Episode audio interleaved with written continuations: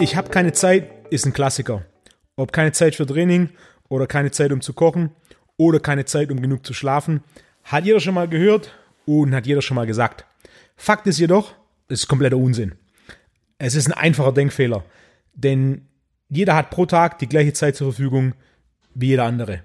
24 Stunden oder auch 1440 Minuten. Keine Sekunde weniger und keine Sekunde mehr. Michael Jordan, Usain Bolt und Lionel Messi haben alle 24 Stunden. Beyoncé, Banksy und Dwayne The Rock Johnson haben ebenfalls 24 Stunden. Am Ende hat jeder 24 Stunden. Das heißt klar, keine Zeit ist Unsinn. Es ist nichts anderes als eine Ausrede. Messi, Beyoncé und The Rock sind trotzdem in dem, was sie machen, deutlich erfolgreicher als die absolute Mehrheit. Viele Gründe dafür sind nicht von ihnen selbst kontrollierbar. Wäre zum Beispiel Messi in den USA aufgewachsen oder wäre Beyoncé nicht sehr früh sehr intensiv gefördert worden oder wäre The Rock nur 1,69 Meter groß, hätten sie mit hoher Wahrscheinlichkeit nicht diese großen Erfolge. Das ist logisch. Was ebenfalls ein logischer Grund ist, ist, dass alle drei die Zeit, die sie haben, besser nutzen als die absolute Mehrheit. Time Management nennen das viele, jedoch auch das ist Unsinn. Das ist auch nur ein einfacher Denkfehler. Zeit kann man nicht managen. Jede Sekunde verstreicht eine Sekunde. Unabhängig davon, wie gut wir sie managen. Time Management ist ein Buzzword der 90er Jahre, das genau genommen falsch gewählt ist. Eigentlich sollte es Priority Management heißen, denn seine Prioritäten kann man recht einfach managen. Beyoncé hat für einen zweistündigen Auftritt beim Coachella Festival im letzten Jahr acht Monate lang geprobt. Trotz der Tatsache, dass sie ihre eigenen Lieder singt, sie seit 30 Jahren auf großen Bühnen steht und sicher eine der besten Performerinnen der Musikgeschichte ist, hat sie acht Monate lang für einen zweistündigen Auftritt geprobt. Trotz oder gerade deswegen. Im Sport gibt es die Aussage, Champions are made when nobody's watching and Champions are crowned when everybody's watching. Im Schnitt trainierten Sportler in der olympischen Disziplin sechs Jahre lang 320 Tage pro Jahr, vier Stunden pro Tag, um das erste Mal an den Olympischen Spielen teilzunehmen. Das heißt, mindestens sechs Jahre lang war das Training und vor allem der Fortschritt im Training absolute Priorität. Arbeit, Familie und Freunde sind da meist sekundär, müssen sekundär sein. Der Fokus, die Priorität liegt komplett auf dem Ziel, sich zu qualifizieren und dann mit einer Wahrscheinlichkeit von weniger als 3% tatsächlich auch Olympiasieger zu werden. Wer da erwartet, dass er mit einer Stunde pro Woche im Fitnessstudio zu sein, nach einem Monat große Erfolge verzeichnet oder mal eine Woche kein Getreide und keine Milchprodukte isst, viel Körperfett verliert, der darf nicht enttäuscht sein, dass die Fortschritte sich in Grenzen halten, weil der Fokus fehlt. Die Prioritäten sind nicht richtig gesetzt. Und selbst wenn sie für einen Moment richtig gesetzt sind, sind sie selten nachhaltig gesetzt. Die meisten überschätzen, was sie in einem Monat und unterschätzen, was sie in einem Jahr erreichen können. Erfolge in Training und Ernährung ist keine Frage von Zeit, denn wir alle haben die gleiche Zeit. Erfolge in Training und Ernährung ist eine Frage von Prioritäten und Fokus. Was ist mir wie wichtig? Porridge frühstücken ist wichtiger als den Morgen über geistig leistungsfähig zu sein, dann ist Porridge zum Frühstück. Jeden Tag eine Stunde auf Social Media zu surfen ist wichtiger als viermal pro Woche eine Stunde zu trainieren, dann surf weiter auf Social Media.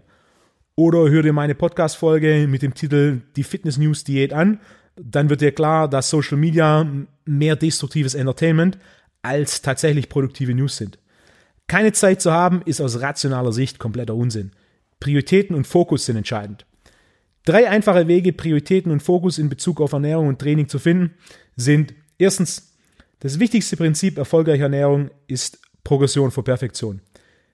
Wer sich nicht die Zeit nehmen will zu kochen, der braucht gute Mahlzeitenoptionen, die man nicht kochen muss. Stremellachs statt Lachsfilet aus dem Ofen zum Frühstück oder man muss jemanden finden, der Mahlzeiten für einen vorbereitet. Statt Burger Patties selbst zu braten, bieten viele Metzger schon vorgebratene Burger Patties an, die dann einfach im Backofen aufwärmen oder einfach kalt essen. Oder für die, die morgens keinen Hunger haben, zwei Hände voll Sonnenblumenkerne statt ein Steak vom Grill. Am Ende muss der, der sich nicht viel Zeit nehmen will, Lösungen finden, die weniger Zeit benötigen. Mein zweiter Punkt ist eine klare Zielsetzung. Viele haben Ziele in Ernährung und Training, bei denen sie sich nicht richtig über den notwendigen Invest im Klaren sind. Klassiker ist der Sixpack bei der Frau oder 10 Kilo mehr Muskelmasse beim Mann. Beides sind mögliche Ziele, jedoch unterschätzen die meisten, wie viel Aufwand nicht nur direkt in Training Ernährung, sondern auch indirekt in Lifestyle und Schlaf gepaart mit dem Faktor Zeit notwendig sind. Gerade Männern empfehle ich gerne, die Netflix-Doku Born Strong anzuschauen, so dass sie ein besseres Verständnis dafür bekommen, wie viel Essen tatsächlich notwendig ist, um viel Muskelmasse aufzubauen. Wer dreimal am Tag nach dem Essen satt ist, wird innerhalb der nächsten acht Wochen keine 10 Kilo Muskelmasse aufbauen. Das ist statistischer Fakt. Ebenfalls statistischer Fakt in Bezug auf jede Form des Investments ist, dass die Höhe des Invests immer proportional zum Profit ist. Wer zum Beispiel 100.000 Euro in Immobilien investiert, wird aus statistischer Sicht am Ende des Jahres mehr Mieteinnahmen haben als jemand, der 1000 Euro in Immobilien investiert. Das versteht jeder.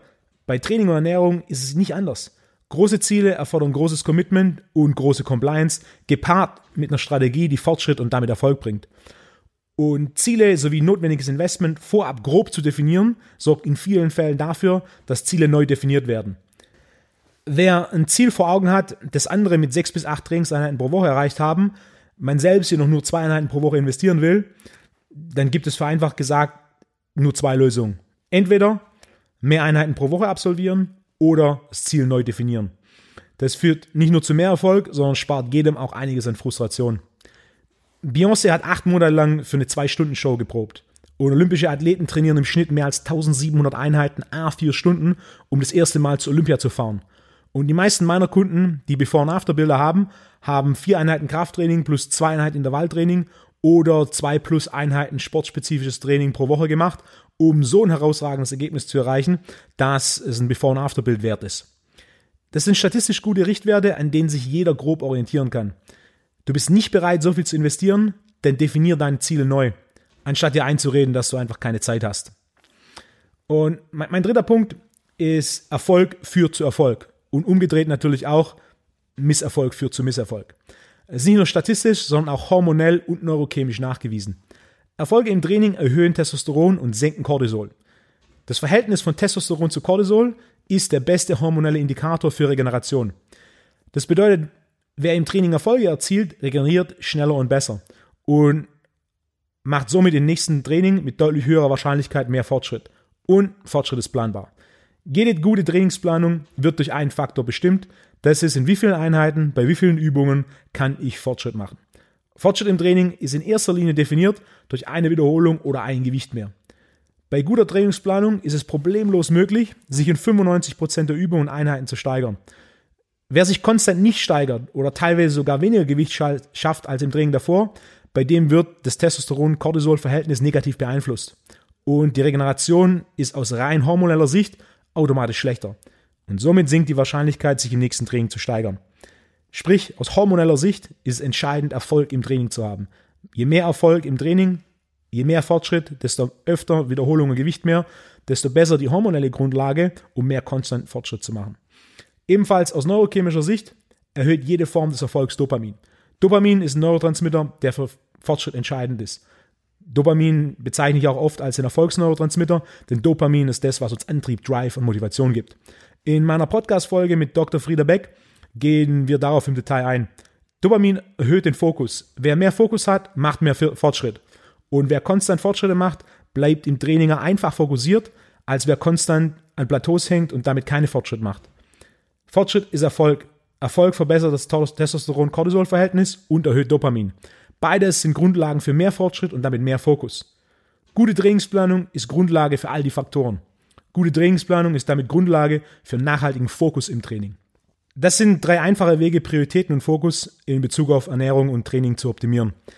Anstatt dem Denkfehler, ich habe keine Zeit, zu verfallen, definier deine Ziele und das Investment, zu dem du bereit bist und fokussiere dich dann auf Progression statt Perfektion und konstant kleine Fortschritte um am Ende mit deutlich höherer Wahrscheinlichkeit deine Ziele in Training und Ernährung zu erreichen.